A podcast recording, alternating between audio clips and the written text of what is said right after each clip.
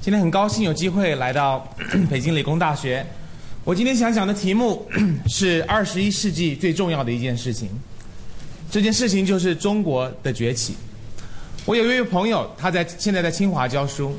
在清华之前，他在美国的高盛公司做总裁，啊，他的年薪超过一千万美元，但是他放弃了这个工作，来清华每年拿一块钱作为他的新的工资。他为什么会这么做呢？他是和《纽约时报》这么说的：“我希望最大化我的影响力，在二十一世纪最了不起的事情就是中国的崛起，所以我希望在中国的崛起和世界两大强国的合作，中国和美国之间，贡献出一份力量，扮演一个角色。中国的崛起是在海外，所有的华人都非常自豪的，无论是神舟五号，无论是。”啊，刘翔，无论是啊申奥的成功，都带给海海外的每一个华人啊一份自豪。我们可以看到的是，中国的成功包括了商业方面的成功，啊，从 GDP 来说，全世界可以说是最稳健而且最迅速的成长。从人民的啊储蓄，还有世界上最大的电话市场和 PC 市场，这是世界上大家都瞩目的。中国为什么这么成功呢？主要的理由是中国的市场，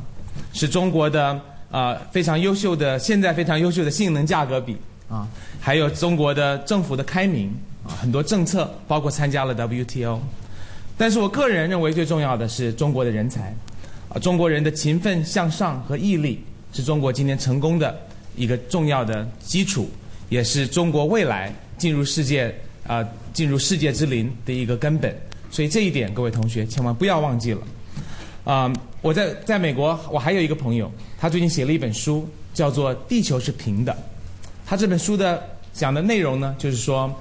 未来的竞争将是没有国界的边缘的。他的这本书里最后的一句话描述的也是中国的人才的优秀。他是这么说的：在我长大的时候，我的父母亲告诉我，每餐一定要吃得干净，因为中国还有人饿着肚子呢。但是当他的小孩长大的时候，他告诉他是他们是这么说的：好好的努力读书，因为中国有人抢着抢准备抢你饭碗。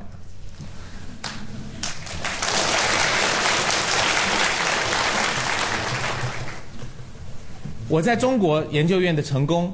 中国研究院的成功，主要是归于中国的人才。中国亚洲研亚微软亚洲研究院的员工。大部分的员工，大大部分的员工，百分之九十以上的员工是从来没有出国的，中国的大学毕业的博士、硕士所做的成就。今天我们不管从主观的角度来说，像 Bill Gates 他会说，微软亚洲研究院是最出最最出色的研究院，超过了美国多位图灵奖得主，做出更多的结果。我们也可以客观的来说，在中国做出来的专利、产品转移。或者技术论文都超过了美国的成绩，所以我们可以看得出来，是中国人是优秀的、好奇的、勤奋的、向上的、努力的。但是中国面临了一个重要的十字路口，在二十一世纪，中国是会继续今天的成绩，成为一个顺利的成为一个世界最大的经济体，有很好的生产力，有很高的啊有很高的国民收入，啊有。啊，有很高的国民收入，还有比较好的世界学府，还是会真正步入卓越，成为世界之最的超级强国，可以接近美国和其他西方国家的收入的学府的啊，还有的呃国际国家的成长率。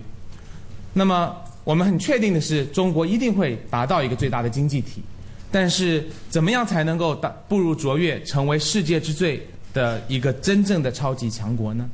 这件事情的关键就是在科技、人才与教育。今天我的演讲的三个主要题目，这三点中，科技可能是大家最容易理解的啊。科技兴国是我们听过多年的一个一一个很有道理的一句话。主要科技为什么靠科技兴国呢？因为科技是唯一可以延续的优势。今天中国已经成为了世界工厂。你在美国的任何一家商店，百分之八十九十的产品都是 Made in China，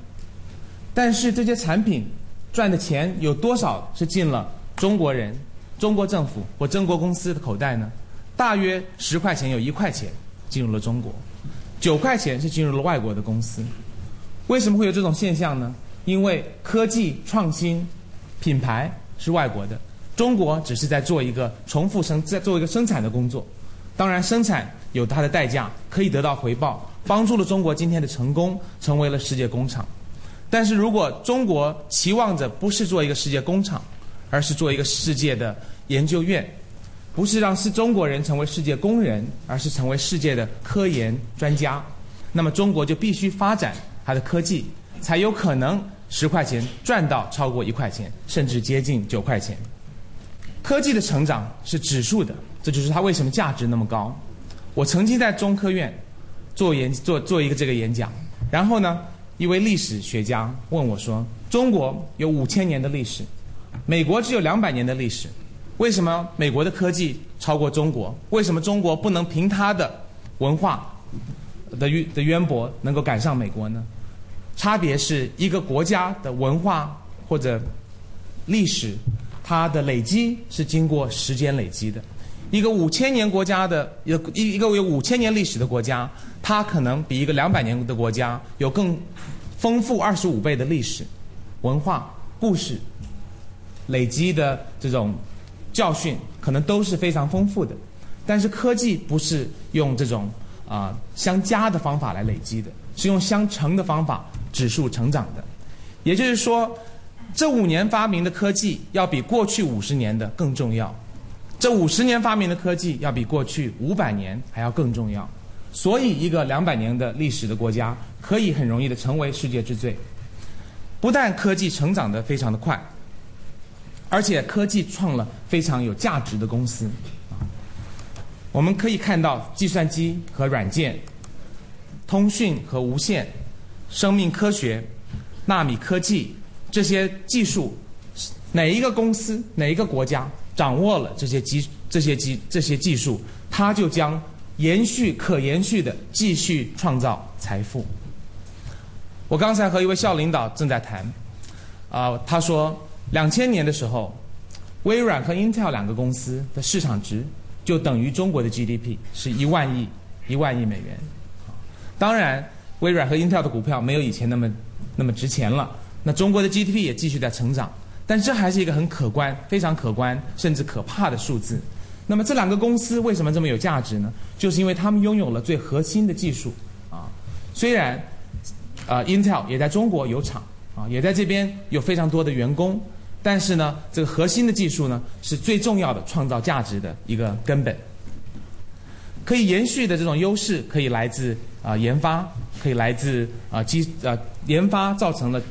带来了知识产权。知识产权带来了商业价值，商业价值带来了成功产品，成功产品带来了利润，利润再投入研发，成为了一个呃这个良性的循环啊。当然，除此之外，还有商业的秘密、技术、流程管理也是很重要的啊。还有人才是才是最这个最核心的一点，因为一个科技你可以被取代，但是人才可以继续的发明新的技术。那这个科技人才和教育呢，就形成了一个良性的循环，带来了很多公司、跨国的公司，很多属于美国的公司，啊，一个啊竞争的一个优势。那么今天我们看到的科技人才和教育呢，我们都基本上我我的我的演讲的内容是看美国的成功，怎么样开发的科技，怎么样培养人才，怎么样做教育，才让美国得到了今天的地位。有哪些是中国可以值得学习的？当然，美国也有很多缺点。但是今天我们所所讨论的呢，是美国成为世界之最的科技、世界之最的超级强国，它的科技教育与人才什么地方值得效法的？我刚才说的这个良性循环呢，其实是由政府有很好的政策、英明的官员，提供了庞大的经费，做很好的教育，做有价值的科研，创了有价值的产品。最后呢，卖给了客户，赚来的财富经过税收又回到了政府，成为一个这样的呃良性的循环。这个循环最关键的一点是在中间的这个人才啊，因为我们需要英明的官员，需要聪明的学生，需要需要优秀的老师，啊，需要有创意的研究员，需要能够创创业的这些啊商人，啊，还是需要有很很好的、很会把握商机的一些这种啊做做做产做产品的、做业务的，啊，还有做这个市场方面的。所以这些人才呢是各种各类的，但是经过了人才，才能够让这个良性的循环呢旋转起来。我们可以看美国今天的科技优势，超过百分之五十的高水平论文来自于美国，超过百分之五十五的诺贝尔得奖得主来自于美国，百分之五十五的高科技专利来自于美国，百分之八十世界上最好的大学在美国，所以在这些这些重要的科研方向，美国现在是有非常强大的优势。那么这样的迅速成长。加上一个良性的循环呢，巩固了美国今天主导者的地位。美国为什么这么成功？我们进来分分分开来的啊解剖，一步一步的看为什么美国的科技那么成功，然后我们再谈人才和教育。美国的科技我们可以把它分化成为啊产业科技，也就是说，在 IBM、微软、Intel 这种公司是怎么开发科研的？其实很重要的一点，就是一句话可以解释的，就是我们不是要创新，是要做有用的创新。这个是啊，在许多不成功的企业他们所面临的，为了面子创一个研究院，啊，为了很新得一个什么奖来做一个创新，没有考虑到创新最后对客户能够有什么样的作用，这样的做出来的创新是没用的，是失败的，不是一个产业应该做的。一个产业要能得到成功，它首先要能够赚钱，然后靠这个钱，它可以来做一些基础的研究。但是这基础的研究还是要朝着啊，不能太长期的，不能太基础的，不能太理论化的，要知道应用的前景的，这才是一个啊企业应该做的事情。基础研究我们可以让高校来做，这个是美国分工合作非常好的一个地方，高校。最应用的研究由产业来做，那种比较接近应用的，把理论化的东西慢慢变成应用的，公司可以给经给经费给高校来做。那最基础的理论的研究，纯粹由高校来做啊。那那么企业呢，做的是应用的应用的研究。那现在我们来谈美国的高校科研有什么特点？美国高校科研的科研最重要的一点就是匿名评审。所以没有这种人际关系的因素来造成谁会拿到很多经费，谁因为他有名，因为大家喜欢他，因为他有很大的权力得到很多的经费。每一个科研的报告都是把所有的名字全部删除，所有的 reference 全部删除，纯粹看这个科研计划值不值得给经费，啊，这样就可以做到公私分明。另外，客观的评估，而且勇于认错。当我在啊 Carnegie Mellon 大学啊做研究生的时候，读博士的时候，那个时候呢，可以说是在这个我做的语音方面的研究，没有一个研究员、研究机构相信别的研究机构，因为他们各自采购数据，各自开发他们的呃呃科研的方法，然后最后每一个人都说自己做的比谁都好，他把别人的研究的方法用在自己的数据上，最后发现自己的结果更好，所以每一个人用各有各的说法。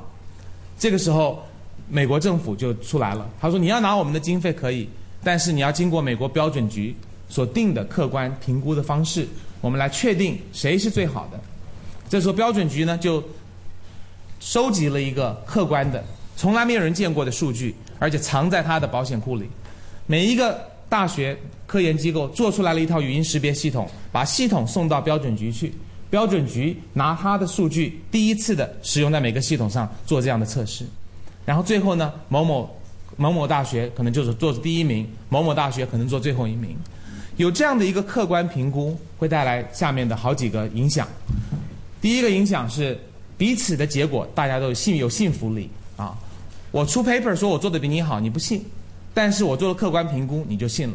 信了以后呢，你就可以用我的方法。然后，美国的还有要求是要把你所有的方法公开出来，不要自己隐藏什么。做科研要有这种胸怀，让大家知道你怎么做的。你要告诉别人你的，你应该没有秘密，把你的方法告诉大家，这样大家才会和你公啊和你的分享他们的秘密啊。商业当然你就有自己的秘密了，但是做科研一定要有这样的胸怀。那么，所以第一个好处是大家彼此能有可信度、高可信度的结果，啊，这个就造成了整个整个业界的一个一个一个进步啊啊。第二呢，过去的研究方法其实有很多的弊端的。当你有同样的数据呢，一次又一次的去用你的用你的方法来做，慢慢的你的方法就熟悉了这个数数据，所以不是刻意的作弊，而是啊，可可以说是间接的让你的方法得到了更好的结果。但是这个客观的方法也克服了这个问题，所以在一个很公开的、平等的环境之下，让每一个人做他的系统，交给标准局来处理，客观的评估，大家彼此学习，慢慢的，美国的一个一个学校就把语音识别做得最好。所以今天这个领域呢，也是美国领先世界的。第三，在高校做的科研非有极非常少极少的横向的科研的题目，啊。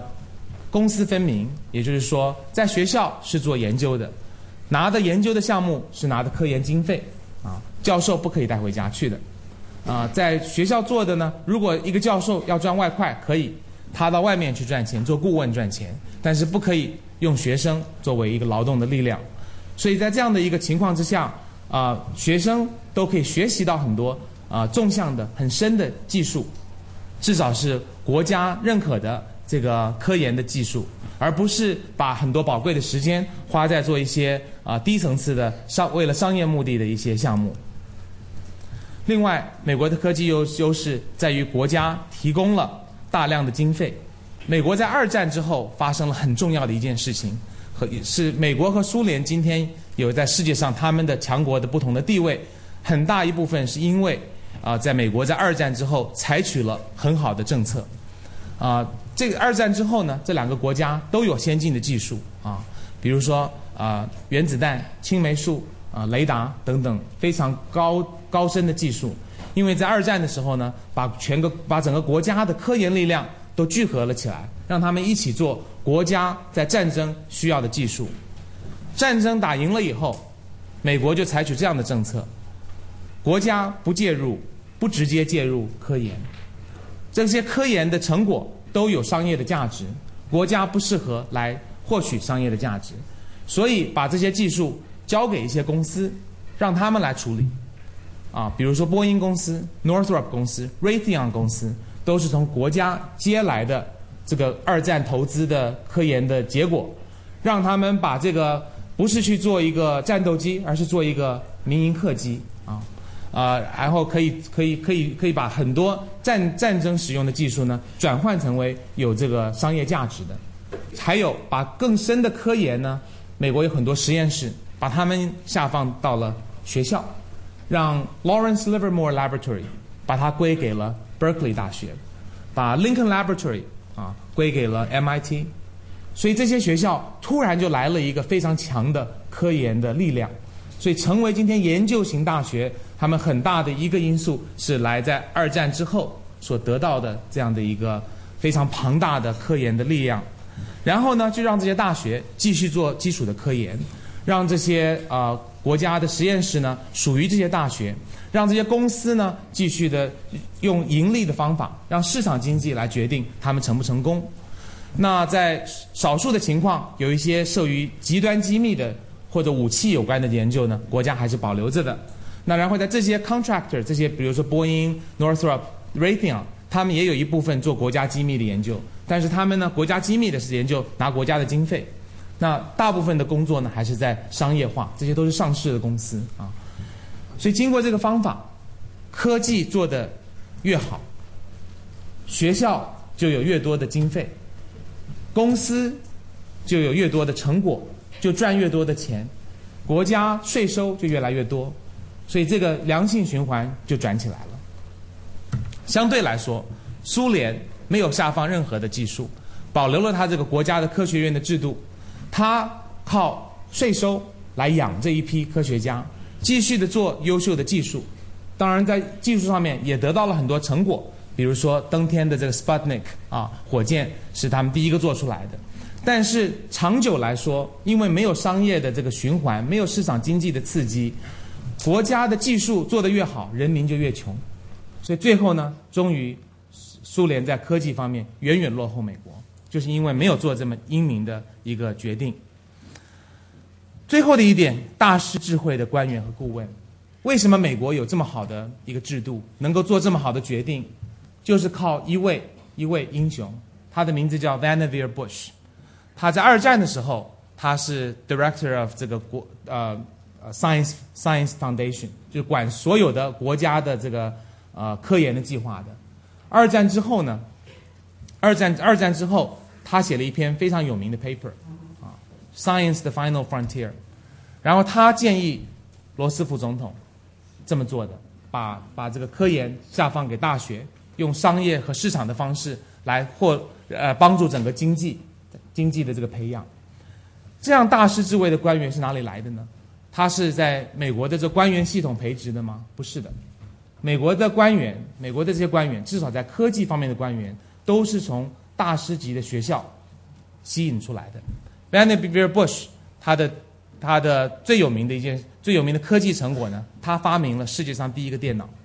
你们可能都不知道，但是因为那是一个 analog computer，当然后来被数位电脑取代了，这是他的发明。他在 MIT 曾经做过副校长，Raytheon 公司是他创业的，所以是这么优秀的一个有资格得诺贝尔奖的一个人啊，发明重大发明啊，曾经在学校管过科研，在最有最好的学校里面。然后呢，自己创业成功，最后他仍然能没能能够被政府吸引去，所以当政府能够吸引这么真的世界之最的人才来出任这样的重要的啊的的的职职位，然后又给他很大的权力做美国未来的发展，是这样的铺下了美国的成功之路。下面我想谈的是美国的美国的科技转移是怎么做的，这一点呢？也是常谈的这个所谓的产学研的什么结合，其实呢，这个听起来产跟研好像很容易，做产品的、做研究的，他们不都是一样的吗？硕士、博士毕了业一起合作不就是了？其实这两个不同的工作是完全不同的文化啊。如果我们说中国和美国的文化有有这个一个鸿沟，有差别。但是做产品的跟做研究的，他们的鸿沟和差别其实更更大。做产品的，他们的目的是满足用户的要求，有限制的时间，能做多少算多少，不必创新。做研究的呢，是需要创新，鼓励冒险，可以失败，长期投资，不是看时间。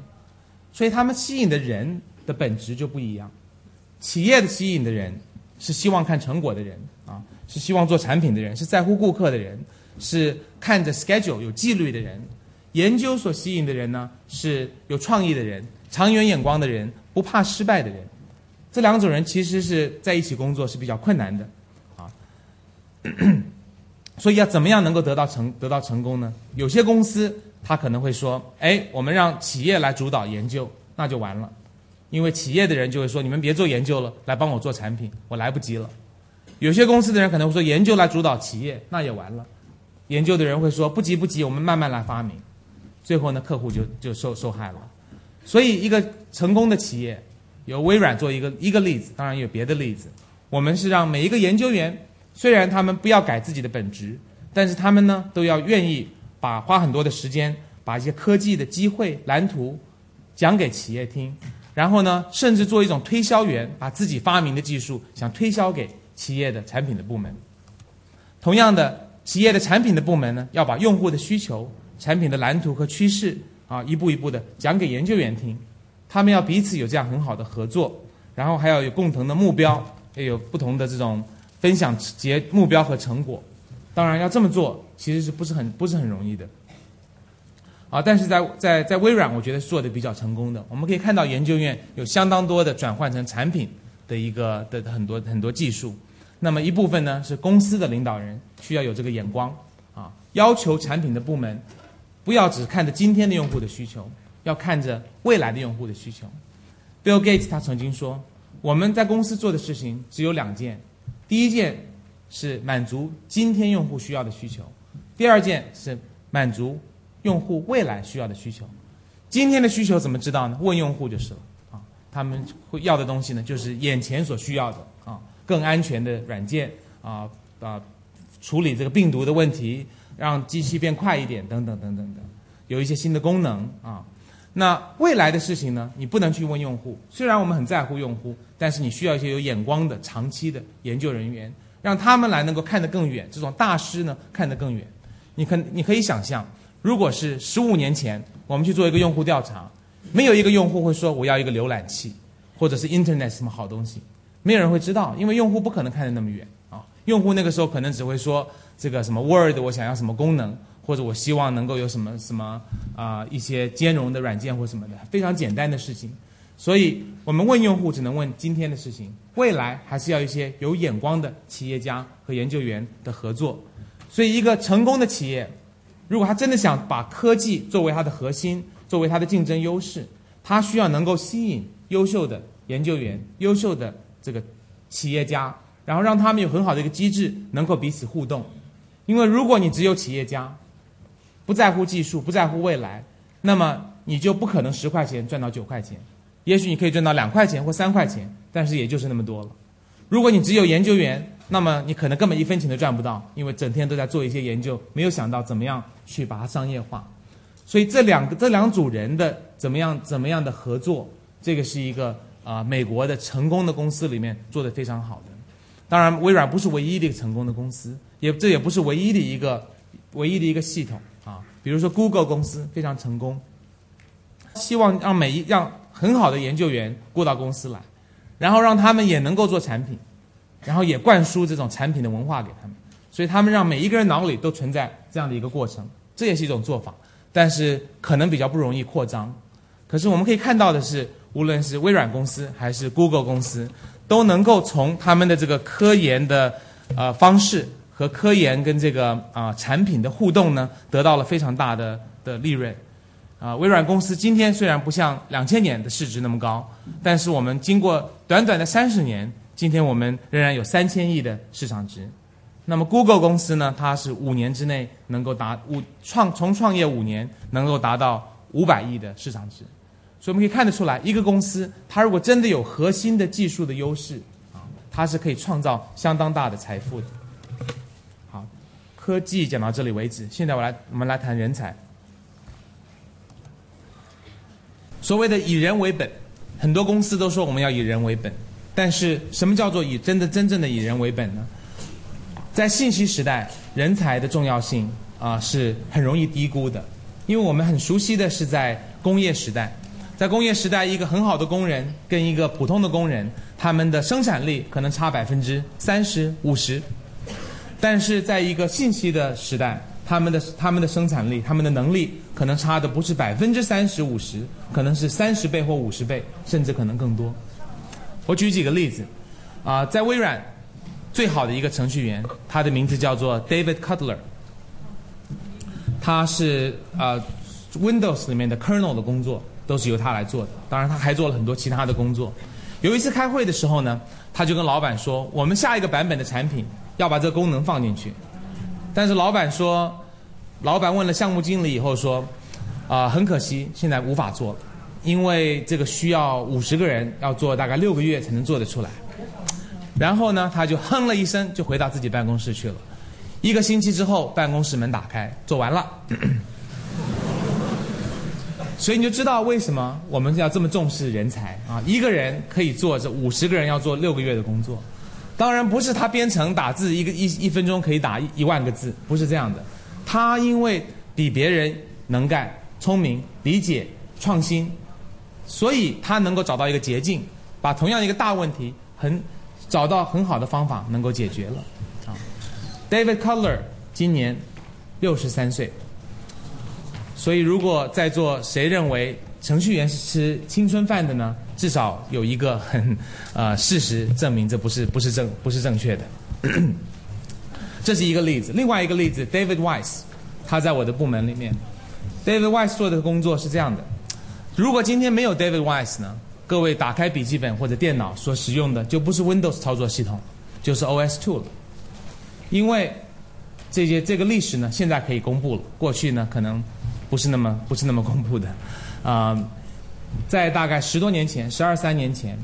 啊，Windows 有一个致命的问题，就是它不能够做得很好，protected memory，没有 protected memory，就是说，当你有两个应用软件，可能一个软件把另外一个数据就洗掉了，最后就不但这不只是宕机的问题，这是你整个数据全没了啊。当然，这不是常发生的事情，但是就算一个月发生一次，都是用户不可以接受的一个事情，或者一年发生一次，都是不可以接受的事事情。呃，因为原来的 Windows 的版本啊，不是一个很稳健的框架，所以它没有办法做这个 protected memory。那么我们得那时候呢，公司受到了很大的这个软件开发商还有用户的压力，说你既然不能做 protected memory，我们就不要这个操作系统，我们要 OS two。OS two 当然是微软和 IBM 合开发的，但是呢，啊不是纯粹属于微软的。所以如果两个都一样，我们当然宁可纯粹属于我们公司自己的。但是看来是这个呃已经失去了这个江山了，所以我们 Steve Ballmer 那个时候负责和 IBM 的这个啊啊 negotiation。他就准备下个月去投降了，啊，说我们放弃 Windows，接受 OS two。但是 David Weiss 呢就说，我觉得我们应该再继续做下去。可是没有人支持他，在一个周末他就把 Protected Memory 加入了 Windows 的源代码里面，然后拯救了公司，让公司得到了未来非常大的利润，啊，一个人就可以改变了一个公司的整个命运。所以这些例子，我想你们可以看得出来，啊，为什么在信息的产业里，在 Microsoft。在 IBM、在 Google 或者在呃，在这个呃生物科技、在纳米科技，我们这么重视人才啊。如果科技跟人才你要我选一个，我一定选人才，因为你没有了专利，人才可以发明新的专利。你只有专利是没用的啊，人远远超过人才的这个价值，远远超过科技的价值。既然要人才呢，我们就要有三顾茅庐的这种精神来做招聘啊，比如说。我们希望公司的每一个经理都花百分之十到百分之五十的时间做人才方面的招聘。这并不是说去登广告或者招招聘，有时候呢，只是和建立一些人际网啊。经经过这个人际网多年呢的的使用，总有一天也许可以吸引到你想吸引的人。啊啊，当时啊，而且呢，每一个而且每一个员工他都认为。啊，帮助公司找优秀的员工，不管是不是雇来他的部门，把这个当做己任。比如说，Jim Alton 是我们啊现在这个 Platform 部门的啊 The Group Vice President，他是怎么来到公司的呢？是 Bill Gates 多次打电话给他，他都不接。但是终于有一天，他烦透了，决定跟 Bill Gates 见一面。看来各位是会接 Bill 的电话啊，那很好。然后呢，Bill Gates 就说：“你来我们公司工作吧。”Jim Alton 怎么说的呢？他说：“微软的软件世界最烂的。”那 Bill 是怎么回答他的呢？他说：“就是因为我们软件做的烂，才需要你这样的人。”啊，是这样的精神，最后终于感动了 Jim，来到了公司。当然，这个故事呢，当年也是不好说的。现在经过了多年，David Cutler、David Weiss、Jim Alton 的努力之下，Windows 做成了一个稳健的这个操作系统。现在也是由这三位是我们都是我们的 Windows 的核心人物，在继续的发展下一代的的 Windows。啊，举一个我个人的例子啊，我的一个朋友叫做许峰雄，他是啊 IBM 深蓝计划的这个发明人，发明做了第一套这个呃国际象棋打败世界棋王的一个很有名的一个科学家。呃，我从啊大概一九九八年加入微软，我就开始挖他。因为我在大学，我在那个读博士的时候就很很认识，都跟他很熟。因为每一次我记得要做考试的时候，我们有四个资格考试 （qualifier），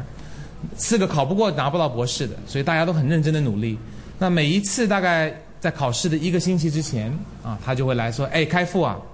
课本是什么？” 所以从此我就知道呢，他一定是非常聪明，能够在一个星期准备好这个考试。当然，他后来也做了非常优秀的结果啊。呃，他到了 IBM，做出了很好的一些呃人机对弈的这个这个工作。那我来了微软呢，就想他请他来到北京来这边工作。但是呢，他跟我说，我还没打败世界棋王，不能来。我说好，我可以理解。不过过一阵我来你那儿请你吃饭。他说好。然后我们呢，也几乎每年见，差不多每年见一次面。有一天，我终于看到了。IBM 的深蓝打败了这个世界棋王，那我又打电话找他说可以来了吧？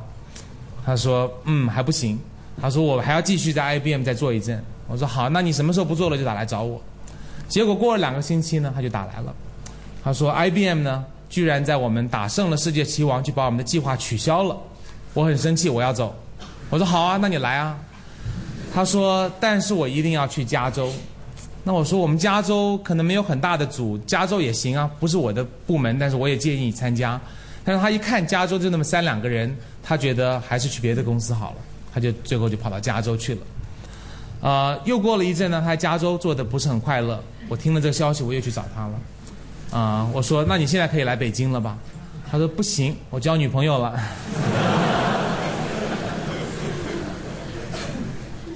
他做这个战败世界棋王，努力的工作了十多年啊，四十岁第一次交女朋友。所以不可以坏别人的好事，那我就说好，那你就留在加州跟你的女朋友在一起吧。最后终于等到了大概两年前，他又来了一个电话，actually 是 email，他说开复，我的女朋友要搬来北京了。这个时候经过多年的努力，终于把他挖来了。当然那时候我已经不在北京了，我把他介绍给张亚勤，最后他很顺利了，加入了微软亚洲研究院。所以雇佣一个人是。不但要把他认为自己最重要的目标，要多年的追踪，要建立很好的人际网，而且不要因为失败而而气馁，啊，继续的努力啊。在微软雇雇佣人之外啊，还有人才汇报和人才统计。人才汇报就是说，每一年我们要准不不只要准备我们的产品做了什么，科技做了什么，还要准备我们人才怎么样。每一个部门流失了多少能人，吸引了吸引了多少能人。这老板都要打分的，而且每一个能人呢都要做一张卡，叫做 baseball card，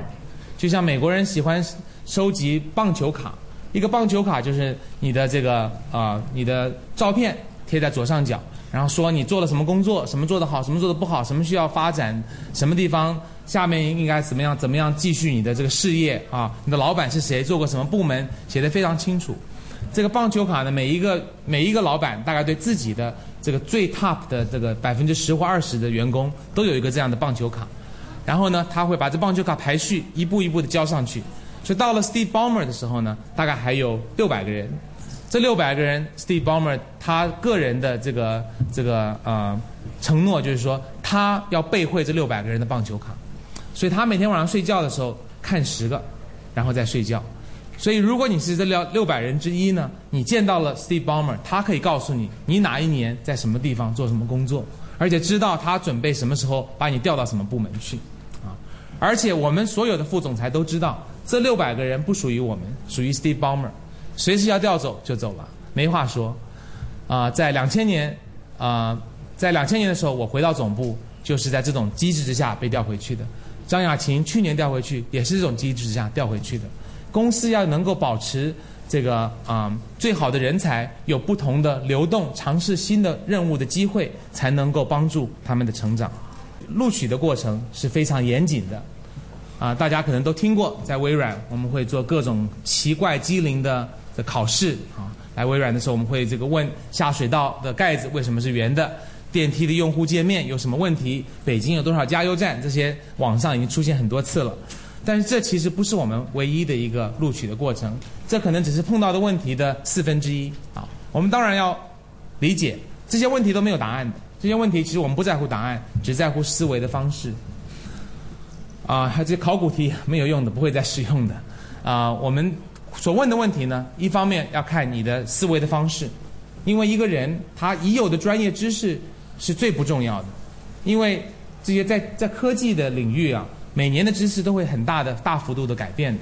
所以我们更重视的呢是每一个人能不能有很好的思维方式，能够学新的知识。我们会用这种方法来做一个考察，并不是要考你的智力，而是考你的思维方式和思想问题的方法和思维的这个是不是很广，还有是不是很深，能不能够想出新的问题，是很快的得到得到答案啊？这是这是这这一这一种问题，只是大概四分之一。另外呢，当然还有专业的问题。还有团队合作的问题，还有情商的问题，不只是在乎智商，还有情商的问题。而且每一个每一个 interview 的的的人呢，他都会又分到一个任务啊。而且呢，每一个 interview 之后，我们会把 interview 的想法告诉下一个人。所以有时候你在微软 interview 就发现，哎，第四个人怎么怎么又又在拷问我某某我答不好的一个方面呢？那就是因为前面答不好，第二个人可能已经告诉了第四个人，你要再考考他，看他到底这个懂还是不懂啊。所以这个信息都是一直传下去的。我们非常重视啊每一个录用的过程，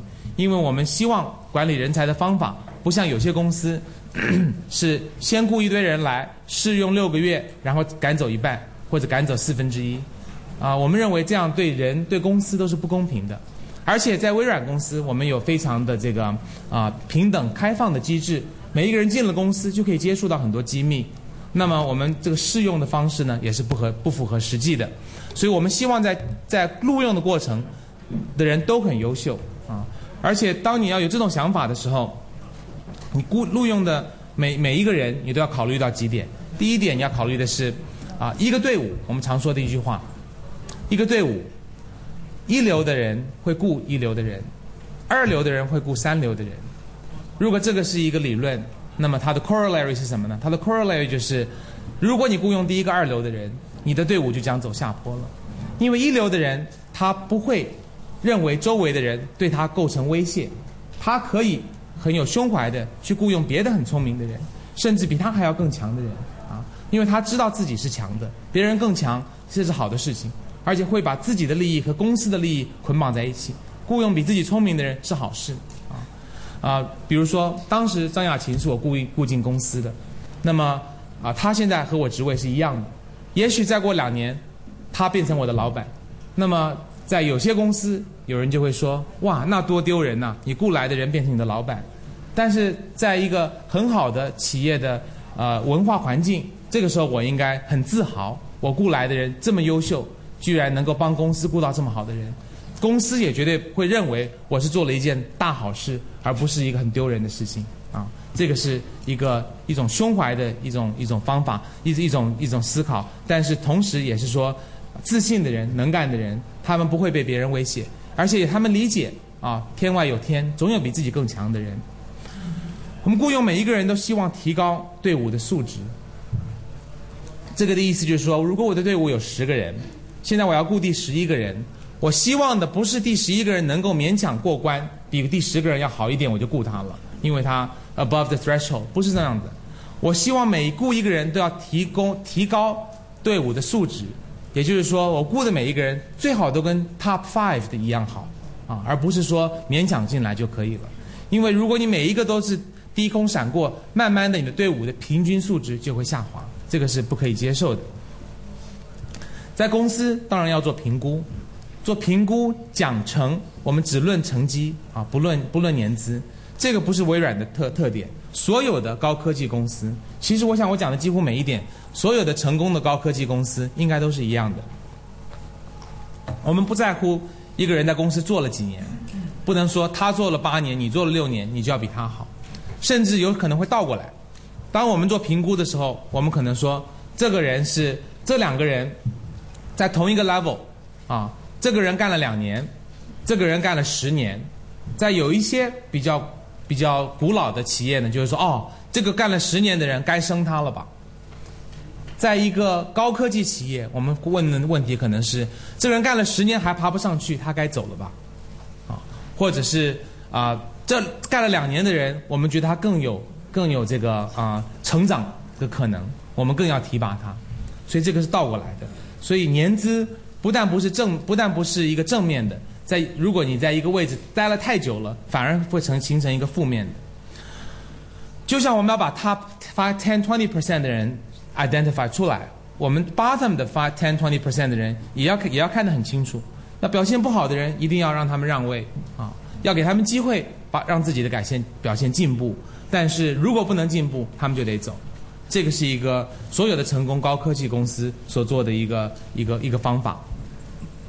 当你在要求公司最糟的百分之五的人给他们机会进步，做不好就得走。这个时候必须要一视同仁，不能说领导有特权。如果领导有特权，那你就没有威信了。你你的领导就别员工就会说。这是一个特权的这个这个这个这个这个制度，我们不认为是一个符合我们所期望的这个平等的一个一个啊一个公司的文化啊啊，比如说在 Steve Ballmer 开会的时候啊，他跟我们说，他把公司这个最资深的一百人呢召集了起来，他对我们说：“ 他说今天我们一百人来开会，我们我要求你们所做的就是把你们每一组的百分之五的最差的人，给他们一个很清晰的信息，做不好就得走。”然后他说：“我的皮包里有五个名字，待会儿我会跟你们五个人约谈。下次开会的时候呢，我们这个组就只有九十五个人了。”他说这句话，就让每一个人心里知道，好，他以身作则，我也要以身作则啊。所以做领导的很大的一个程度，就是你 you set an example 啊，你不但应该做你该做的事情，而且做你该做的事情，你是成为了一个 example，成为一个一个 model，变成所有的人认为你有没有以身作则，你做到我们才做，你不做我们也不会做。所以这样的管人的方式呢，才能够得到员工的幸福。人尽其才，像 David Cutler、David Weiss 这种人，如果让他们去做管理，那真是糟蹋了。啊，他们的时间如果都在做什么人才报告、人才汇报啊，或者让他们的时间啊来高校演讲，那真可惜了，因为他们是编程的奇才。所以这种人就应该把让他们整天关在屋子里去编程。确实的，你到 David Cutler 的的 office，他门永远是关起来的。啊，啊。他这个人已曾经做过经理，啊，然后他也不喜欢做经理，他的部门的员工更不喜欢他做经理。你可以想象一个天才觉得他比你编程的能力超过一千倍的，整天来管你吗？没有人会快乐的啊！而且他也做不好，啊，听说他那个时候啊写评估有一种特别的特别的方法，他告诉他的员工说，啊，我们通常做 review 是每一个人写一个 self review。然后给老板，然后老板看了你自己认为自己干的怎么样，在上面打评语。他要求员工你自己写好了 self review，自己写好了评语再递给我，因为我要忙着编程，没时间做这么多。那当然，这种老板呢就不是很尽责的老板。我们宁可他更多时间去编程。但是如果你公司的机制是说你想爬到什么什么程度啊啊拿多少工资拿多少股票，你就必须做管理。那像他这样的人，可能也会有动力要往管理那边走，但是公司就必须要一个双轨道，也就是说，你走纯技术、纯编程、纯科技、纯研究，你可以爬到跟任何管理的人一样高。所以 David Cutler 今天在公司，他的级别比我要高，然后我很幸福，因为我没有办法一个人做这个五十个人六个月的工作啊啊，每一个人都很幸福啊，是这个没有没有任何的没有任何的问题。但是如果一个公司只是只重视经理人员呢，那就可能糟蹋了很多这个奇才，让他们做他们不是做的很好的工作，而且让他们组里的人呢，可能也很难受。所以这个是很重要的，不能够要每一个人都做经理做管理。还有 人尽其才，就是说不只是说做经理做技术。今天有一位同学问我，说我该选择做管理还是做技术？当然这是一个合理的。一个一个一个分化，但是实际上呢，远远超过这个管理和技术两种。做技术的有研究、工程、架构、测试、支持、可用度，这每一种兴趣方向都不一样啊。做这个研究的人需要能创新，不怕失败；做工程的人要能够要希望能够完结事情，有纪律；做架构师要能够看得远；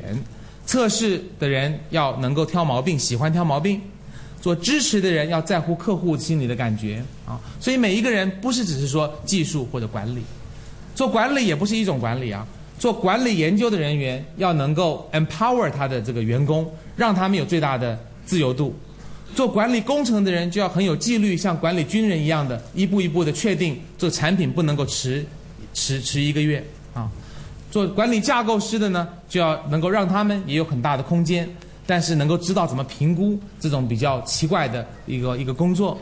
管理测试的呢？那你要能够能够运算数目，看他能够到底找出多少个 bug 来。好，管理业务的人要能够看我们每一年的指标是多少，然后能够鼓舞每一个员工，让他们能达到这个指标。而且定的太高了，员工就都跑了，因为他们觉得卖不了那么多。你定的太低了，大家又又觉得这可能太容易了。明年、今年该怎么处理啊？做管理市场的人。就要能够很有 vision、很有愿景的，能够讲得很清楚，让每一个人都很服你，觉得能够啊去说服所所有的人。所以做管理其实是有很多不同的人，做技术也有很多不同的人。那么一个成功的公司做人才的管理，要能够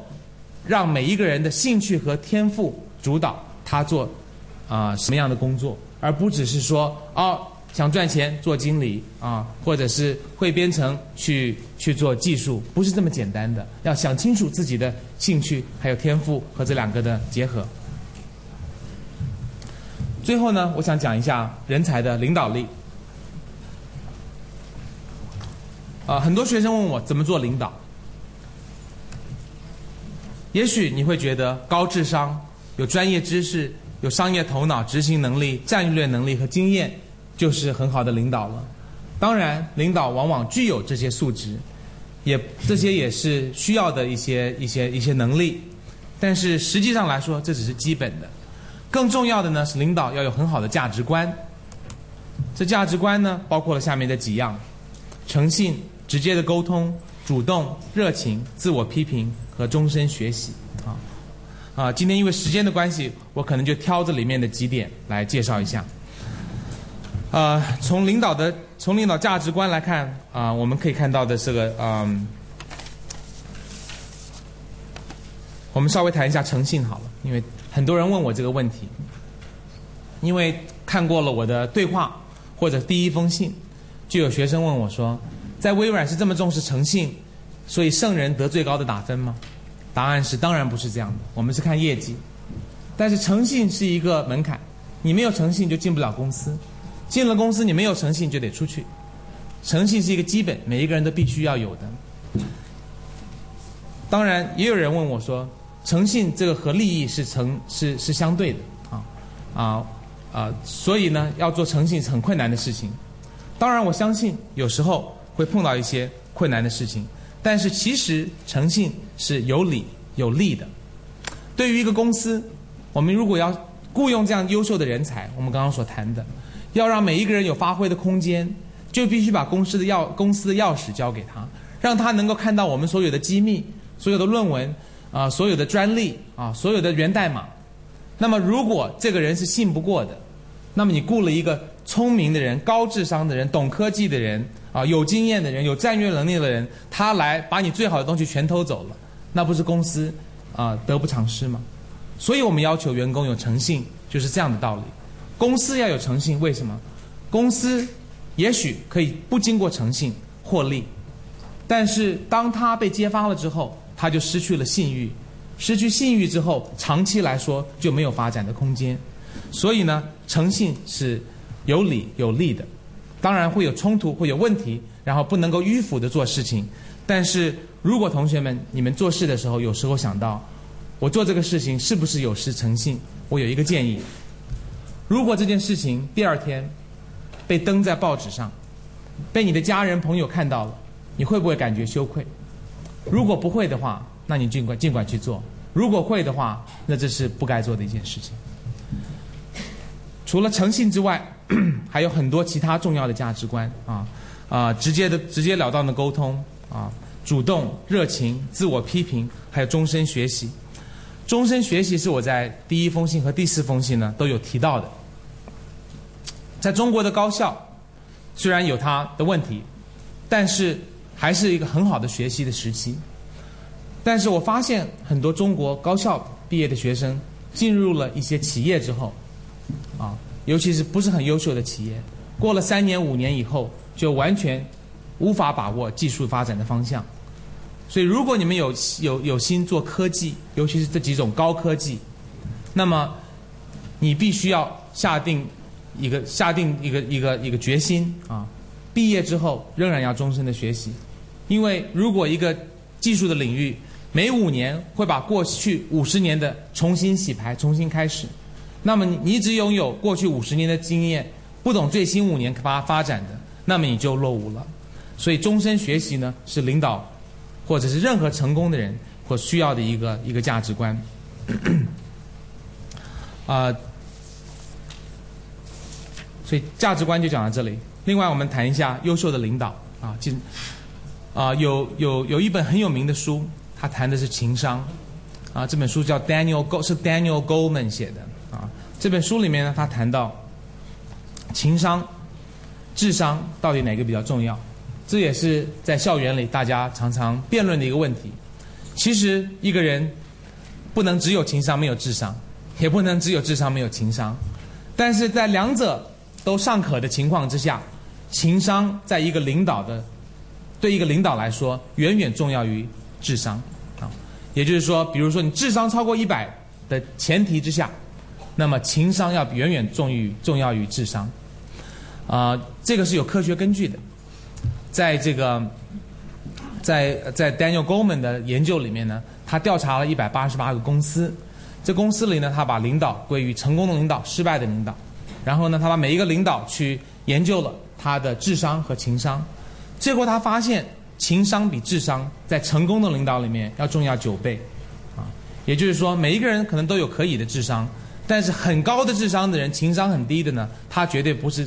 不不会比一个这个情智商还不错，但是情商非常高的人，啊啊，所以领导呢，他们需要的是这种自觉自控。同理心、影响、社交能力，这些是这个情商的一些啊，情商的的的的的 component。啊，举自控作为一个例子，啊，我在这个在公司里面呢，曾经碰过一次，啊，两个两两个部门的合并啊，就很容易看得出来一个人有没有自控。自控呢，不是要压抑自己的感情，但是是要让自己能够真诚，但是。啊，合适的表达出有建设性的表达出自己的意见。那这两个组呢合并，合并了以后，第一个组的经理就召开了一个会议，把他的组找来了。他说：“今天啊，这个合并我实在不知道为什么。我知道你们很担心，我也很担心，到时候有没有饭碗都不知道。我们只有希望，希望往最好的方面想了。好，散会。第二个领导他开会是这么说的，他说。”虽然我不知道我们为什么合并，但是据我的理解，公司的发展的方向呢，可能是因为这些理由让我们的组合并的。现在我还没有更详细的信息，但是我可以向你保证，我一旦得到了信息，我会马上告诉你们的。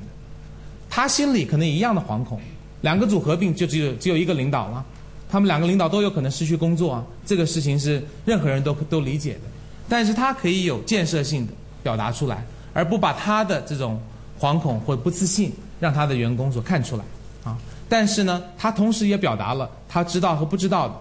也很建设性的告诉大家，我一旦知道就会告诉你们。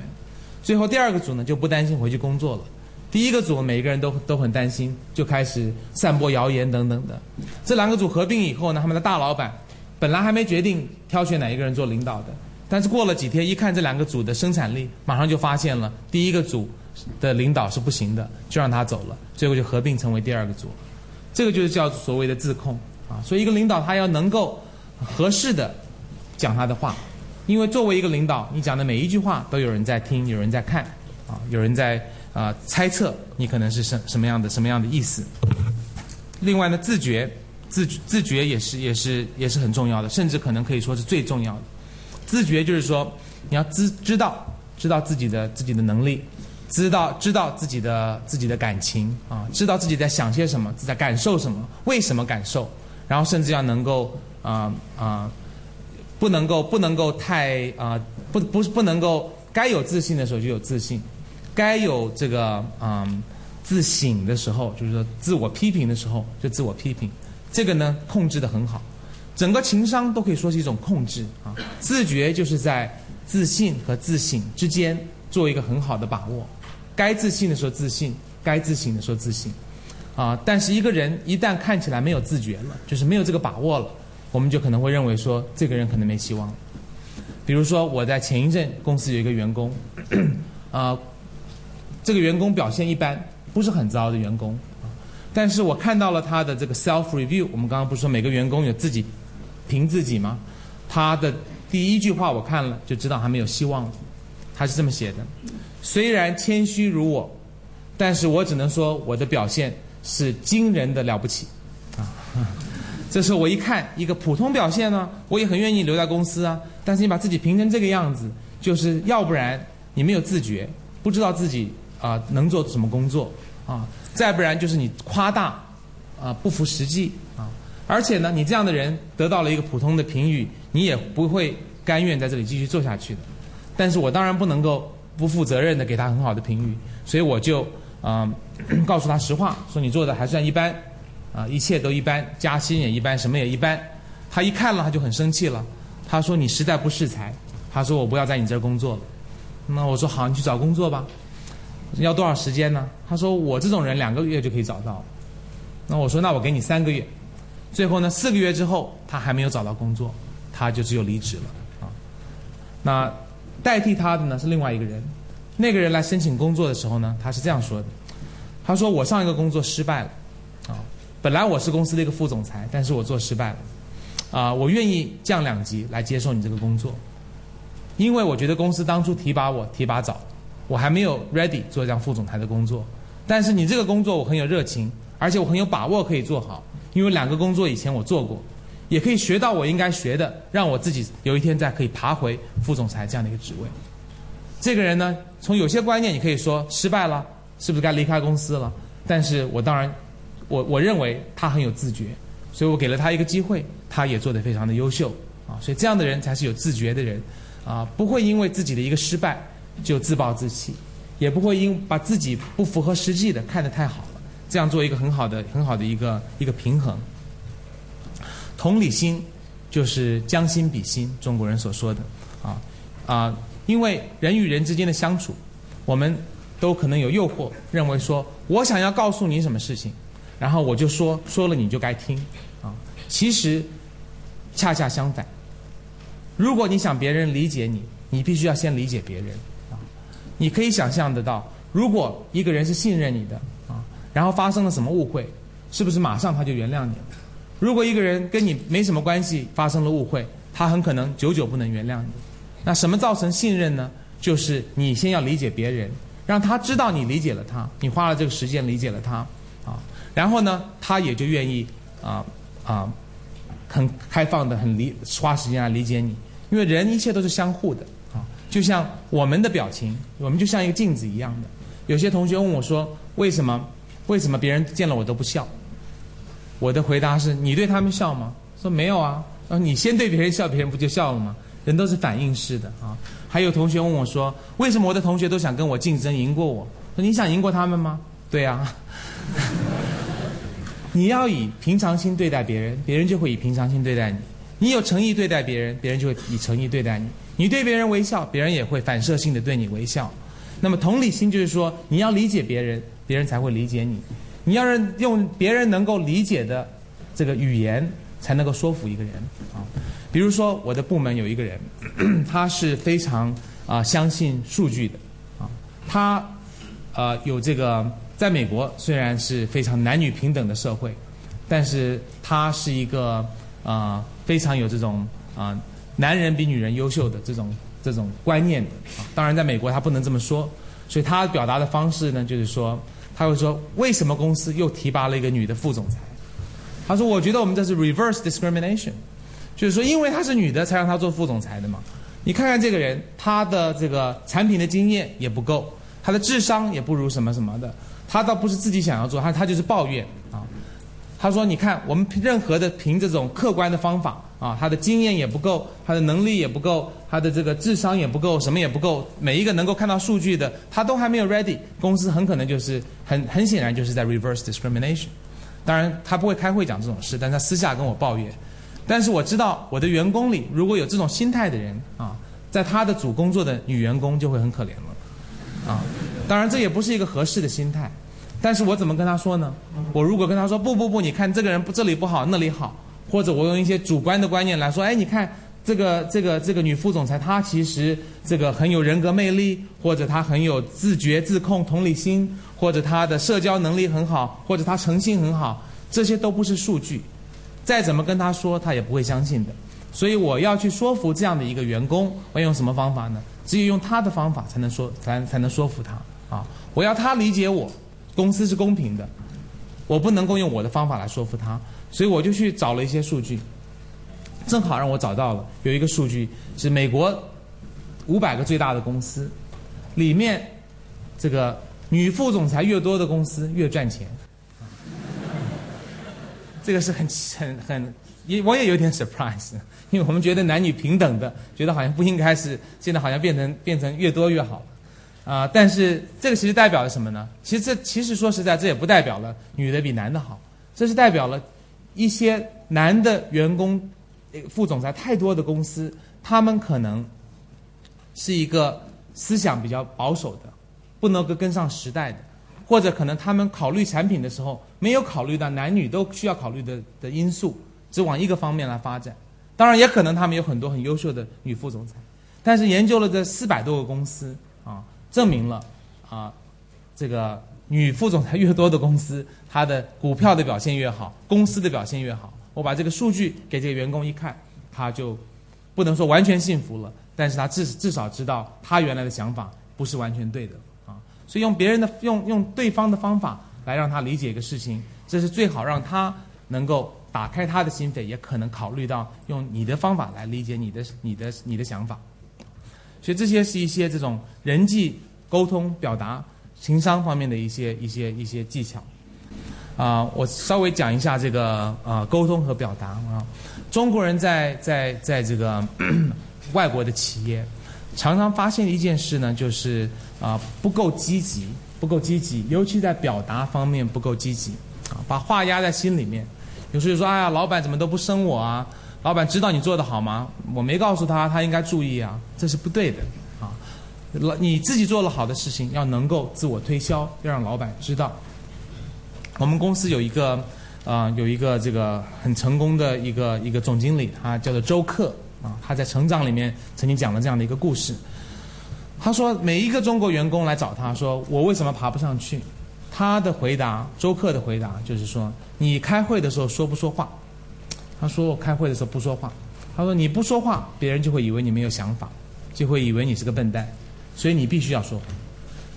因为他加入公司的时候，他加入公司的时候呢，他的啊第一个第一个 review 成绩并不好。他去找老板说：“为什么你不给我好的成绩啊？”老板说：“因为我觉得你没有想法，你是个笨蛋吗？”啊，美国人讲话很直的。他：“我觉得你不够聪明。”你为什么觉得我不够聪明？你从来没有想法。你怎么知道我没有想法？开会不说话，就这么简单。所以你不表达自己，就像啊希腊的哲学家曾经说的啊，一个有思想但是不会表达的人，他等于是一个没有思想的人。所以有思想一定要表达，但是表达太多了。也是言多必失，所以这又是一个运运用自己的判断力啊，平衡自己应该怎么做的。比如说，我们曾经做过一次这个副总裁的训练，我们这个十个副总裁去做训练，这个训练是非常奇怪的训练，十个人做成一个圈，啊，随便你聊什么，只能不能聊工作的事情，大家就闲聊啊。然后当然大家都很谨慎呐，讲讲讲讲讲了一个多钟头、两个钟头以后，教练来了说好，停止，不要再讲了，我要你们。第一位再到前面来，把另外九位排序，啊，你最愿意跟随的领导排在左边，你最不愿意跟随的领导排到最右边，做一个排序。哇，这个很困难，因为大家都很 很好面子的，但是必须做，他就他做了一个排序。他好，现在请你归队，你该站什么地方自己站过去，他站过去了。然后好，第二号你出来，你对第一号牌的有没有什么意见？你可以交换，啊，把这个人拉过去，把这个人拉过来。当然，大家心里都很不好意思把人往下拉，所以呢，如果你想把这个二号拉到六号呢，不太好意思，你就先把三号拉到二号，然后把四号拉到三号，然后呢，一步一步也达到同样的效果。总之，最后呢，这个这个这个这个过程居然收敛了。还有没人要站出来排在排序的？最后大家都累了，好了，认了认了。这个时候你一看，排到最后的。最后两位，倒数第一名是谁？从来没有开口的那一位啊，就像我们刚刚所说的，沉默不是金。倒数第二名是谁？话最多的那一个，言多必失。我们公司还有一位经理啊，他是大家公认的一个一个天才啊。有一天他跟我闲聊的时候，他告诉我说：“其实啊，我根本不是什么天才，我只是有我的判断力。”开会的时候，我有好的意见的时候，我拼了命也要把它说出来。当我没话可说的时候，叫我说我也不说。这个时候说出来的话，别人就都认为是很有道理的。那我就问他说了，我说在微软开会，大家都抢着讲话，你怎么能保证一定说得出来呢？他说：“啊，我教你一个秘诀，人总要呼吸的。当别人呼吸的时候，我就插进去了。哪管他说完没说完呢？金字塔的最顶端，卓越的领导，这个又是另外一本我觉得很好的书，建议大家读的书，就是 Jim Collins 的《从优秀到卓越》。他这本书呢，也做了很大很多的研究啊，研究了很多公司。”优秀的公司，卓越的公司。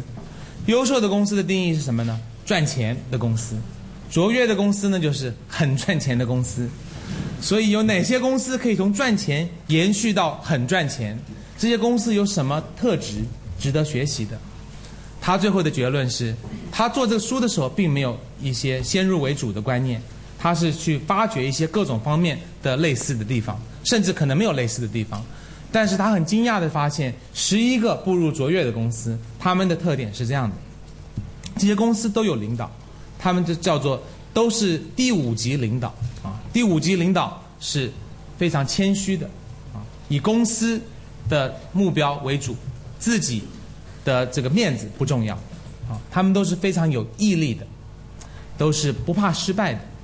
他们都是很勇气的，敢做一些别人不敢做的事情。所以他的当然还有一些别的结论，但这是几个做第五级领导的重要的这个这个这个这个因素啊，从谦虚来说，比如说 Bill Gates，大家觉得他很成功，但是呢，他其实是很谦虚的啊，他很愿意认错的，因为谦虚就代表你勇于认错、自我批评。比如说在 Internet 时代来临的时候，他曾经告诉公司，我还不知道 Internet 怎么赚钱，所以我们先不急着做。但是，有一些员工就因为我们微软有一个很平等的文化，就寄了 email 给他，告诉他说：“Bill，你错了，Internet 是多么多么的重要，因为什么什么什么。”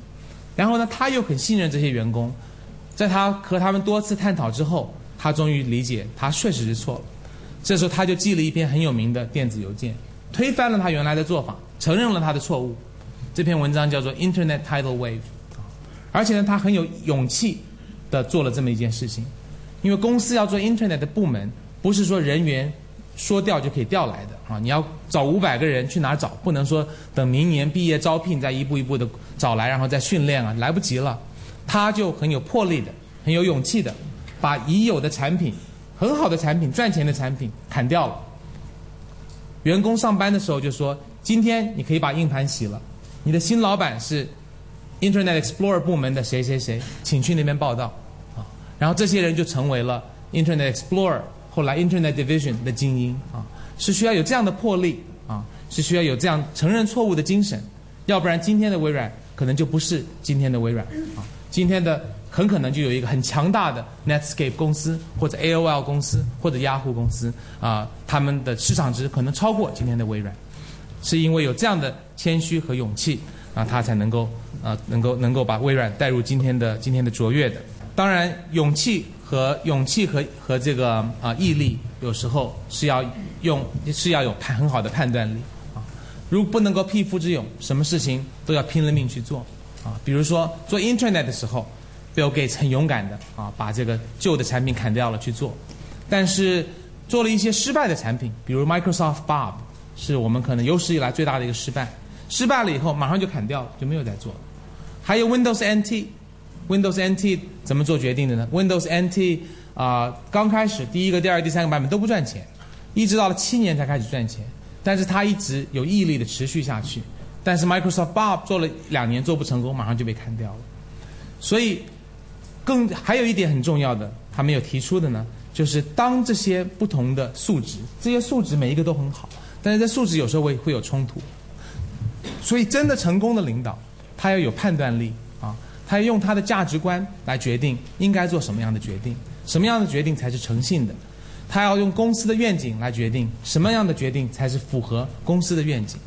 他用自己的经验来决定哪些产品会成功，哪些产品不会成功，应该勇敢的做什么事情，应该有胸怀接受什么样的事情，也就是我常说的那三句话：要有勇气去改变那些可以改变的事情。要有度量来接受那些不可以改变的事情，然后有智慧来分辨两者的差别。最后，我们讲到的是美国的高校、科技人才和高校。科技来自于人才，人才来自于高校。世界上几乎每一所国家的人都向往来到美国读书。世界最好的高等学府，百分之七十到八十在美国。美国的高等学府近年吸收了世界的精英，然后呢，这些精英很多留在了美国，进入了美国的企业。这些，然后他们的下一代优秀的人继续留在了美国，甚至除了大学本啊，甚至除了这个博士、硕士想去美国读，最近呢，甚至连这个本科、中学、小学都有人出去读。我个人就是一个小留学生，十一岁到美国去读书的。现在越来越多国内的父母想把小孩送到国外去读。我现在不要批评这个是好还是不好。但是吸引这些人出国的呢，就是因为美国的教育制教育制度啊，这个呢形成了一个良性循环。优秀的人，在乎教育的人，不管是博士、硕士、本科、中学、小学，很多都到了国外啊。这些人才呢，也很多留在了美国，形成了美国继续的强大。美国为什么会这么强大？很大的一个理由是它的很好的高校的啊政策，办学校。总会有一些冲突的，就像做任何的事情，是进步重要呢，还是稳定重要？稳定绝对是重要的，因为大学生是未来社会的动力。但是进步也是重要的，在今天的科技的时代，你要跟不上时代呢，就就就就被淘淘汰了。啊，在三百年前，稳定可能肯定是正确的答案。啊，那个时候牛津大学、剑桥大学，他们所培养出来的学生是要做啊。政府官员或者做传教士的，他们所要学习的基础是很广的，怎么做一个绅士啊？怎么有很广的知识面？世界上的基础，世界上的知识是比较静态，比较不在不没有很大的改变的，所以每一个人都可以学得很广很宽，做一个 gentleman。但是今天我们讲的，因为有了科技的来临，我们必须要学最先进的知识、最先进的科技，因为每五年。技技术呢，可能就会被淘汰了，所以科技需要创新，但是除了科技需要创新，教育也需要创新。比如说，计算机时代的来临，我们的教育要怎么样能够很好的利用到计算机呢？啊，能不能能不能够有一个系统，它能够啊无纸操操作？比如说啊，我的我女儿读初中，这是三年前，她进入初中的时候，老师就说我们学校没有课本。这还不是高等教育，啊，我们学校没有课本，每一个小孩一个 laptop，在学校我们有无线网，上课的时候全部的作业都在网都在电脑上做，经过 internet 来来来送给老师啊。你们家长是要找找小孩的话，自己 instant message，不要打电话来烦我们。所以这样的一个制度呢，就是很很赶去把过去的这个这个这个呃课本全部抛掉了啊。那很非常好用啊，因为每个礼拜老师就会寄给我小孩成绩什么啦，我马上都可以看到的啊，也可以上网去看他做的一些 project 的成绩了，成为了一个完全数位化的一个教育。这是一种创新啊，更大胆的一种创教育创新呢是 MIT，MIT 作为一个高校，它的核心的财产除了人才之外，他核心的财产应该是他的所有的教材啊。这些老师是用什么 PowerPoint 上课讲课？是用出什么样的课题？标准答案是什么？怎么样帮助学生？怎么样做课题？怎么样做 project？但是他决定把全校每一个课程所有的功课，通通开放 Open Courseware，啊，他觉得这样是帮助全世界最好的方式，因为教育的目的不只是教育你的学生，是教育全世界。有这样的胸怀，这样的勇气，这样的进步的思维啊。虽然你要进步，也要稳定，但是当两者有冲突冲突的时候，MIT 充分的理解了，唯有进步才能维持长久的稳定。第二点，美国的研究型大学的成功，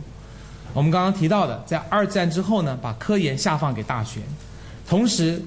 相当大幅度的啊提供了提供了这个很很很高的经费，五十年美国的科研经费提供了四千倍啊。让大学成为了每一个大学，每一个这个 top one hundred 的大学都成为了很好的科研机构。美国有很优秀的、很严格的教师录取制度，在 MIT 做一个教授是很不容易的事情。比如说 MIT 计算机系有一个 opening 助理教授，这个时候可能会有一千个博士申请这一个工作，会经过非常严格的，可能比微软还要严格困难的一个招聘制度，最后终于挑中了一个人，他进入了学校。但是这个工作是很特殊的，因为微软呃，因为 MIT 还有终身职。终身职就是说，你进入了 MIT 做了助理教授，七年以后有百分之五十的可能我要把你解雇。为什么呢？因为任何的工作都要一个试用期。你是博士不表示你可以做教授，就像你是大学毕业生不表示你可以做微软的程序员。你是高职的毕业生，不表示你可以做一个啊某一个工工工厂的技工啊，不见得可以，很可能可以，但是不一定可以。所以工厂可能会有两个礼拜的试用期，啊，一个高科技公司可能会有六个月的试用期。那么要证明你是不是一个好的教授，这要七年的试用期。这个试用期就是看你能不能延续的做出好的成绩，你能不能延续的得到好的学生的评语，而且呢，做研究有时候一两年出不了结果的。不能够那么短的时间来来来看成败，所以给你七年的时间，让你做出研究成果，这时间该够了吧？七年如果还做不好的话呢，那你可能还还是不能够留下来的。虽然可能你博士证明你可以做一个很好的研究，但是那可能是偶然的，也可能是你导师很好啊，所以要给你七年的试用期才能够让你留下来。但是在这种苛刻的情况之下，一千分之一的几率得到这个工作。进来了学校以后，二分之一的几率会被解雇，但是仍然有这么多人去申请，那就是因为美国形成了一个良性循环啊。因为大家都知道，MIT 的教授是最了不起的人，大家都仰慕他们啊。他们都是一流的大师，他们讲的话举足轻重，他们带着学生出来做很重要的工作，他们他们他们的话业界很重视啊啊，所以呢，然后他们呢是这个整个。整个这个良性循环的一个核心的角色，他做教育、做科研，也帮助产品啊，所以这是一个非常好的工作。虽然它有它相当大的风险，所以在这个循环之下，让教授在美国建立了非常崇高的社会地位。所以在美国，他的教授越来越好啊，学校越来越好，学生也越来越好。这三个是彼此互动的。有了最好的教授，你就吸引来了最好的学生；有了最好的学生，别人就更多人想来做最好，做在这边做教授。教学方式也是有差别的。一般来说，我比较认可美国的教学方式，它是比较灵活的教育，启发式的教育。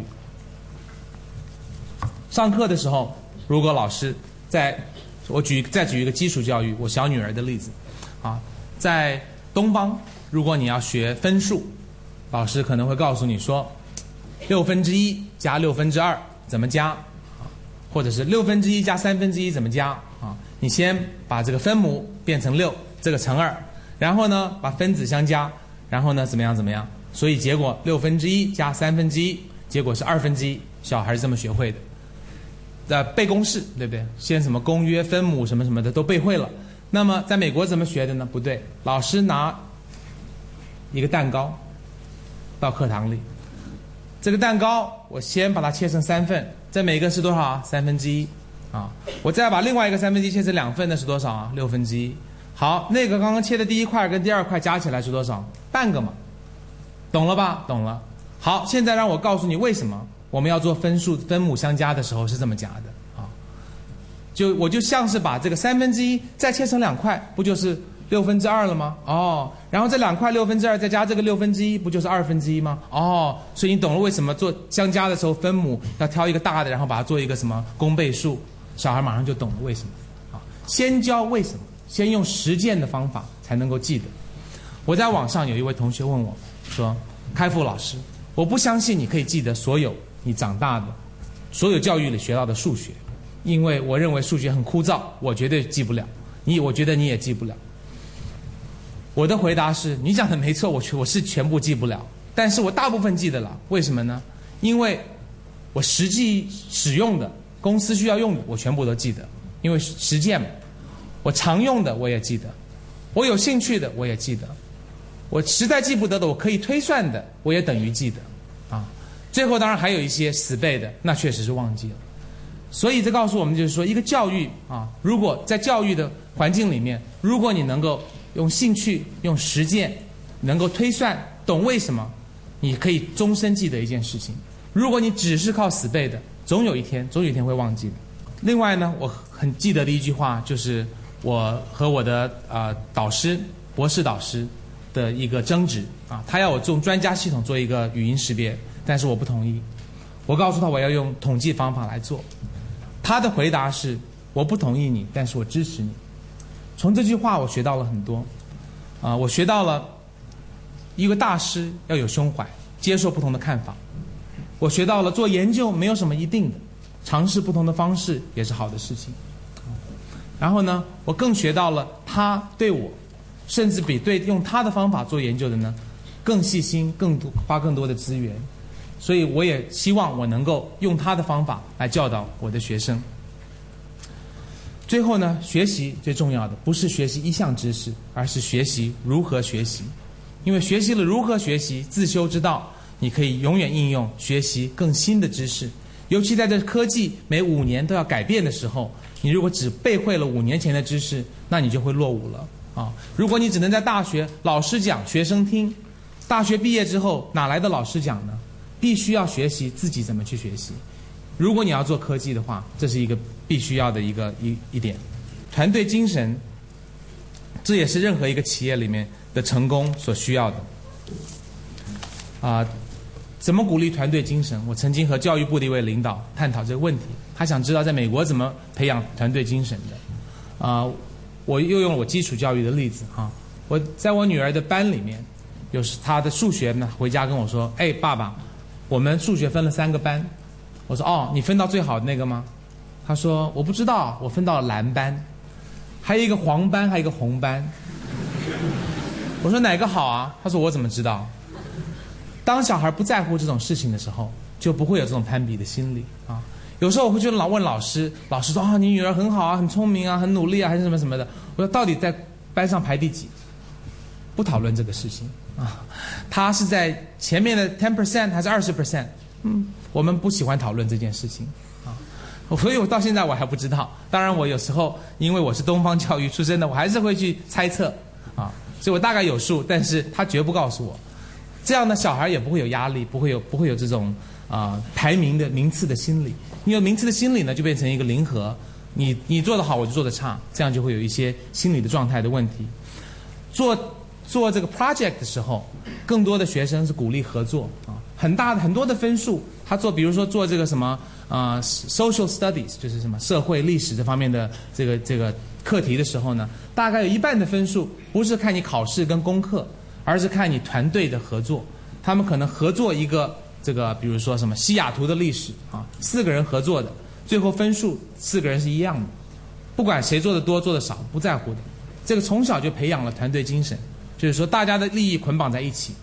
如果我做的很好，大家都要向我看齐；或者如果我做的很差，把大家分数拉下来了，我会有一种愧疚感，以后会进步啊。所以就是说，不是说去开一个课，大家来教团队精神，而是经过实践，让大家真的能够理解。我很欣赏的一句话就是说，啊、我听到的我会忘记，我看见的我会我可以记得，我做过的我才真的能理解。我想谈过很多次了，兴趣和快乐方面的，也有很多同学问我说，我应该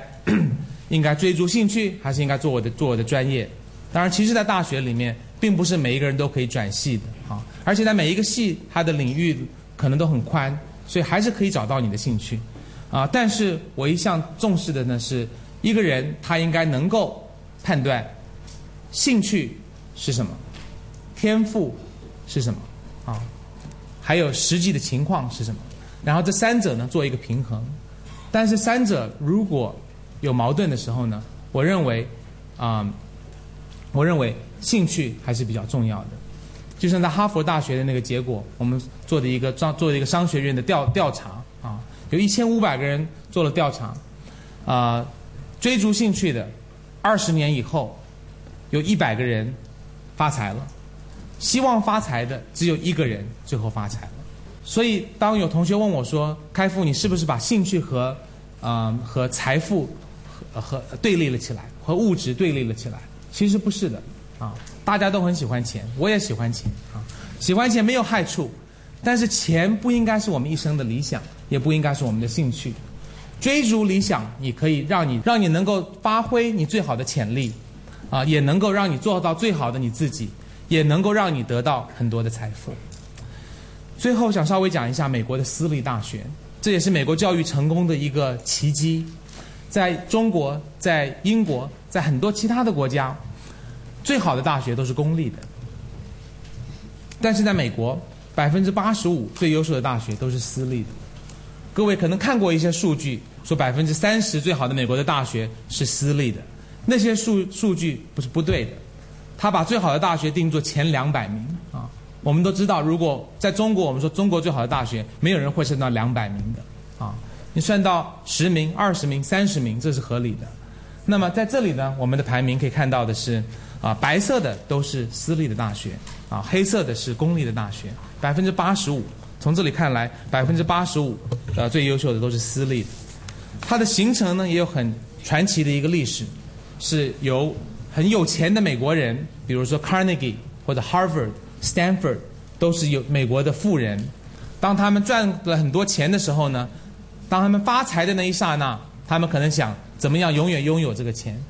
但是他们做了富人做了一段时间之后呢，慢慢的就知道这个社会责任啊。也有人问我，中国什么时候才会有 Carnegie、Stanford、Harvard？我觉得给他们一段时间，社会责任是会来临的。当社会来临来临的时候，他们捐一笔钱做一个，捐了很大的钱，很大的一笔钱做了一个大学，然后呢，这大学越滚越大。良性循环，越做越好啊！因为好的大学吸引好的学生，好的学生吸引好的教授，好的教授拿到更多的经费，更多的经费培养更好的学生，更好的学生毕了业捐更多的钱，这个学校的钱就越来越多了。这些学校大部分都有一百到两百亿美金的一个基金，这个基金就是放在银行里，万一哪天需要了可以拿来用的。其实他们都不必动用这个钱，因为他们从国家的科研经费和学费。完全足够他们学校的运作，像 Harvard 大概有三百亿美金的这个储存啊，大概跟微软的这个银行里的钱是一样的。所以你可以想象，这种学校要挑战他们是很不容易的啊。你如果是你是某一个学校，比如说你是第二十名的学校，Let's say 啊，Idaho 大学，你创了一个新的技术，Harvard 看到眼红了，他马上重金把你聘去啊，他有三百亿美金，对不对？啊，所以呢，这种也是一种啊，可以说是一种强者越来越强的一个状态。美国的私立大学也不是说清一色的，我们做这个排名，其实我很不喜欢排名，因为排名你丧失的就是做排成一条线，丧失了每个学校的特色。其实这里面每个学校都可以说是它是第一，它是在某一个领域第一，或者是某一个特色第一。Caltech 它不是以大为胜，它是小巧精悍。Carnegie Mellon 我的母校，它一切的东西都是 IT 的啊。你到了这个，到了它的建筑系，会发现用电脑设计房子是它的主要学习的；到了它的商学院，发现 MIS 是它研究的方向；到了音乐系，发现每个音乐家都用电脑在编乐，啊，这是它的特色。Johns Hopkins 是是一个第一个做研究型大学的，Berkeley 是自由开放的，所以这每一个学校有特色，这我认为也是它成功的一个因素。因为如果大家都是只争排名，那就是。就像人的成功一样，都只看自己有多少钱。每一个学生看自己成绩怎么样，就变得是很肤浅的一维的比较啊。但当你是有多元化的发展呢，每一个人都可以是第一，大家都可以自己发展啊。而且每一个学校可以吸引和他理念相同的学生，就像 Carnegie Mellon 吸引来的这些音乐系的学生，就是很爱电脑的音乐系的学生，他来了就如鱼得水啊。发挥出成为最好的自己，兴趣学习就是他的享受。但是也许有一个学生，他很恨电脑的，他就不会选择 Carnegie Mellon，他会到 Juilliard 或者到 Harvard 去学音乐啊。所以每一个学校有特色，它可以吸引适合他的学生，让学校和学生都发展成为最好的自己。啊，最后我们曾经谈到的是私立大学啊，可以自由自由高效的运作啊，公立大学想把所有的呃，课程公布在网上，这可能会碰到很大的阻力。但是 MIT 他想做什么就做，高薪聘一个老师就聘了，想创一个新的系就创了啊。所以公立大学往往的手被绑得比较紧，私立大学呢，它有更可以更灵活高效的去做它的组织、经费、待遇等等方面的。所以这也是美国教育成功的一个很奇怪的、很传奇性的一件事情。美国的优势就是科技、人才与教育。科技、人才与教育的之本是是人才，经过了良性循环，他们创造了更大的价值。唯有强大的科技才能成为强国，唯有卓越的人才才能创开创科技。唯有良好的教育，才能培育出人才。所以，我认为中国今天正在迈进民族复兴的关键时期，一个华人的时代即将来临。所以，如果中国能够利用已有的成功的基础，再加上细心的学习、苦心的将中国的特色融入，那么中华民族肯定将再一次成为世界上最有创意的。民族使中国真正的成为世界的科技强国。谢谢。